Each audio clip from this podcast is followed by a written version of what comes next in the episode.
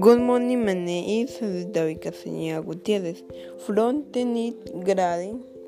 I, am going to do the optional activity of, the biography of Abraham Lincoln. Abraham Lincoln, by name, honest ave, the Dallas split or the Great Emancipator. He was born on February 12, 1809 in, Ke in Kentucky on April 15, 1865. In Washington, D.C., he was born into po poverty in a lot cabinet was on the frontier primarily, primarily in India.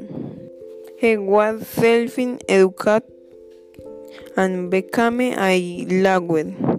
He was the 15th president, president on the Unity started from 1861 to 1865. He, he preserved the Unity the Union during the American Civil War War brought about the emancipation of enslaved people in the United States.